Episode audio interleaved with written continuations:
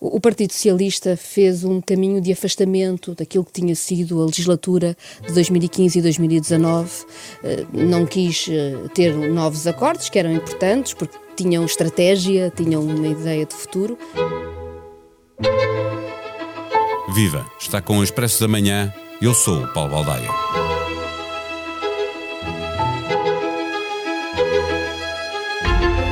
O Bloco de Esquerda tem este fim de semana a sua convenção para preparar o futuro próximo, olhando para fora, para a relação com o governo de António Costa, mas também marcando à zona as relações do Partido Comunista e do PAN com o PS, e olhando para dentro para uma oposição mais radical, que se mantém claramente minoritária, mas que aparece na reunião máxima dos bloquistas bastante mais forte que em convenções anteriores.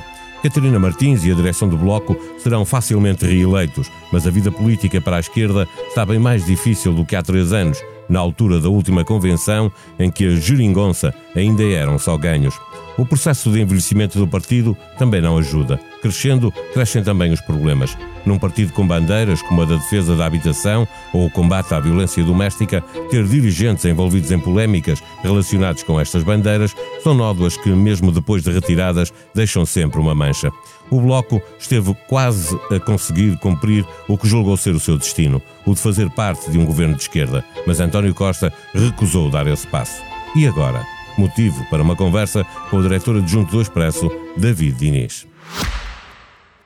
O Expresso da Manhã tem o patrocínio do BPI. Soluções de crédito BPI. Realize agora os seus projetos. Banco BPI. Grupo CaixaBank. Viva David, na moção da direção do Bloco, o PS volta a ser acusado de uma deriva centrista que impede avanços sociais. Há uma crítica ao PCP e ao PAN por viabilizarem uma política de paliativos, mas depois ouvimos Catarina Martins e parece que o Bloco está mortinho para voltar a fazer parte da, da oposição. Há aqui alguma contradição ou simplesmente o Bloco está uh, uh, mesmo definitivamente na oposição e está a tentar justificar esse afastamento do PS? Eu acho que o grande dilema do Bloco foi há um ano, uh, e foi, portanto, entre convenções, não é? Uh, e o, o, dilema era uh, como é que o Bloco se liberta da prisão em que António Costa o tinha colocado. O Bloco é um partido muito inquieto, é um partido evidentemente mediático, mas com isso mostra, mostra-se inquieto, que gosta de visibilidade, gosta de mostrar bandeiras, gosta de, de mostrar vitórias. Uh, e, e, cinco anos de, de, ligação à geringonça, quatro deles por obrigação, sem o voto do Bloco naqueles orçamentos, o governo caía, o Bloco sentiu-se asfixiado. E eu acho que ao fim da legislatura uh, houve, um, houve um momento em que o Bloco percebeu que estava numa prisão, é que o eleitorado do próprio Bloco tinha gostado da experiência da geringonça. E, e o Bloco sentia-se muito nas mãos de António Costa e sem liberdade de atuação. Eu acho que foi há exatamente há um ano que o Bloco resolveu esta equação e parece-me hoje, uh, com as pessoas com quem vamos falando, um partido razoavelmente confortável com isso. O risco era grande, lá está, o seu eleitorado tinha gostado da geringonça e um afastamento podia ser muito arriscado, mas as sondagens mostram que, até ver, o eleitorado não se zangou com o Bloco e não correu para o Partido Socialista ou para o Partido Comunista Português por causa do voto contra no orçamento. Nessa medida, aquilo que nós vemos na moção de Catarina Martins é um texto a carregar nesse pedal, no pedal de, de um partido que está claramente a caminho de ser oposição e de tornar essa oposição definitiva quando votar pela segunda vez consecutiva contra um orçamento de António Costa. A certa altura parecia, dava a sensação de que tinha, o, o Bloco tinha caído numa armadilha uh, do PS e do PCP, eh, porque o Bloco começou por aprovar orçamentos do Partido Socialista nesta segunda legislatura, inclusive aprovou ao lado do PSD eh, o orçamento complementar que o PCP votou contra e depois quando pela primeira vez votou contra um orçamento, 2021 descobriu que estava sozinho à esquerda a, a, a fazer isso.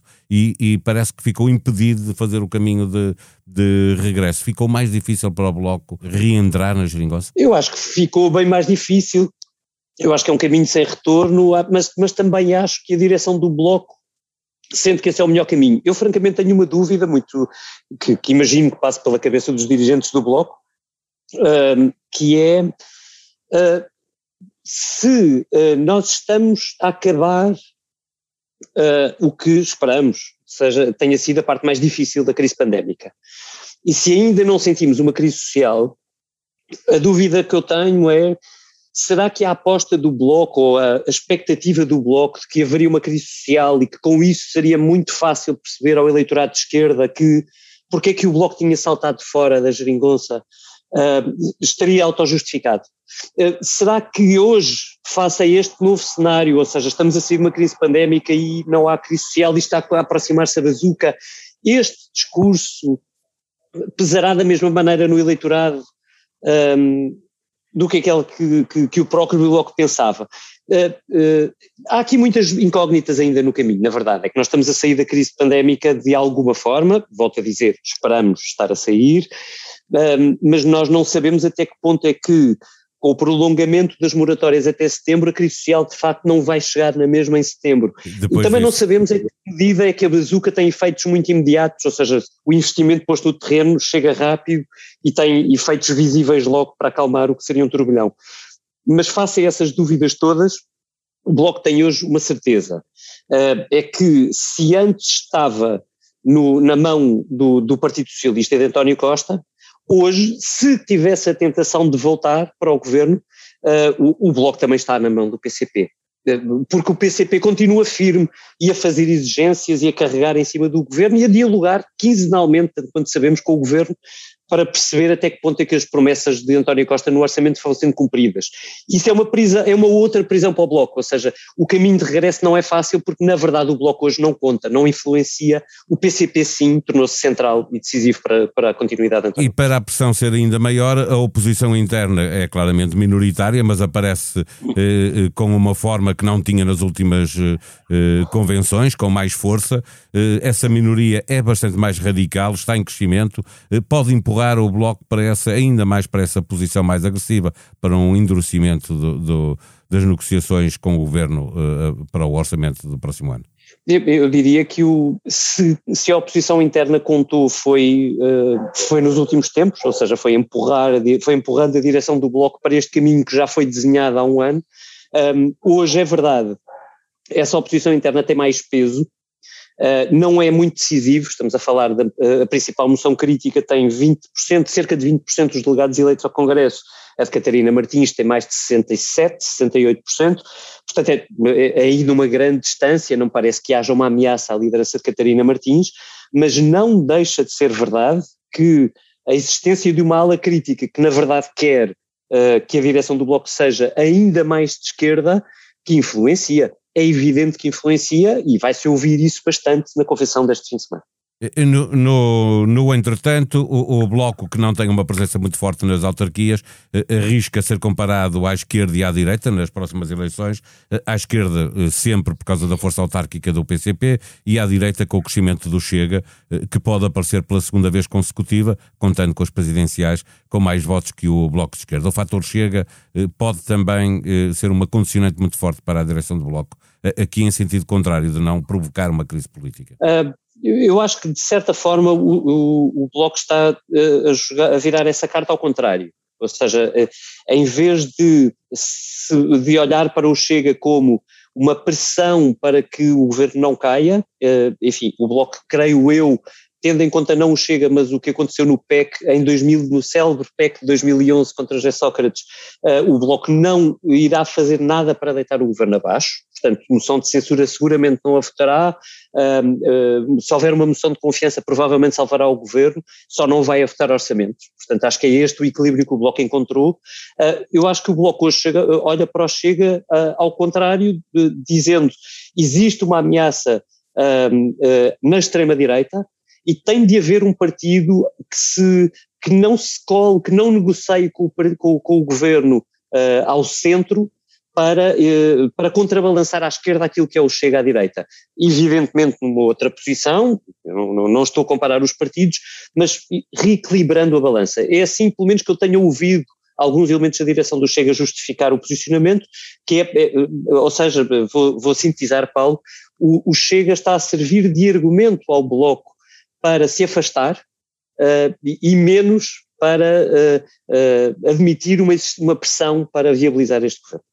Poderá na mesma ter um problema uh, difícil de gerir se de repente o Chega a valer mesmo mais votos que o, que o Bloco. É, é certo, mas uh, com uma vantagem para o Bloco é que os estudos de opinião mostram que os dois eleitorados de facto não se cruzam, ou seja, há aqui e ali algum cruzamento, por exemplo, com o eleitorado mais conservador, de esquerda, mais ligado ao Partido Comunista Português, sobretudo no Alentejo, mas com o Bloco não se sente isso, ou mesmo nos estudos de opinião não, e portanto eu diria que isso nunca será uh, uh, nada agradável para o Bloco de Esquerda, mas o Bloco poderá sempre dizer este não tem nada a ver com o nosso eleitorado e, portanto, não, essa responsabilidade não é nossa, uh, será de outros partidos.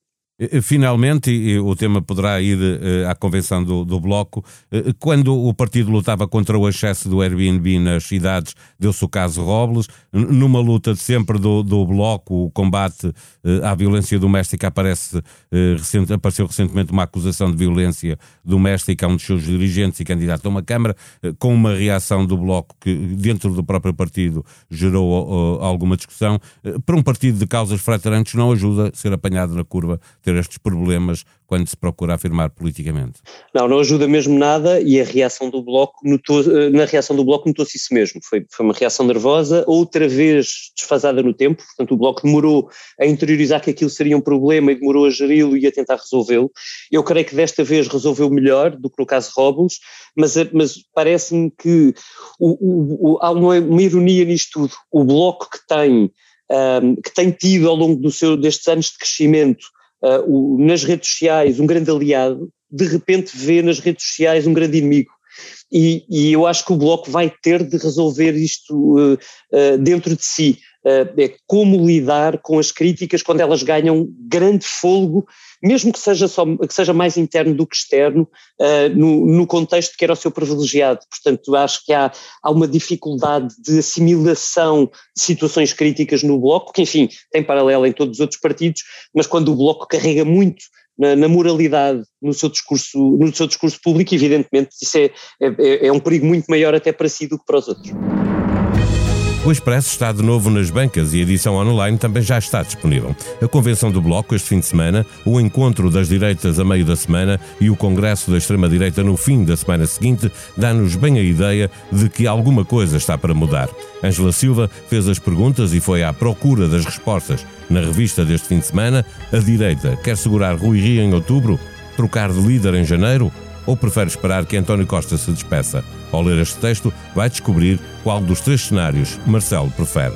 Ainda na revista, a incrível história de Mackenzie Scott, a terceira mulher mais rica do mundo, comprometeu-se a doar parte da sua fortuna em vida, mas a fonte dos seus bilhões de dólares, a Amazon, complicou-lhe a vida. Um trabalho de Ricardo Lourenço, correspondente do Expresso nos Estados Unidos da América. Expresso da Manhã é um podcast diário que pode subscrever nas plataformas digitais SoundCloud, Spotify e Apple Podcast. A sonoplastia deste episódio foi de João Luís Amorim. Tenha uma boa sexta-feira, um bom fim de semana. Nós voltamos segunda-feira. Até lá.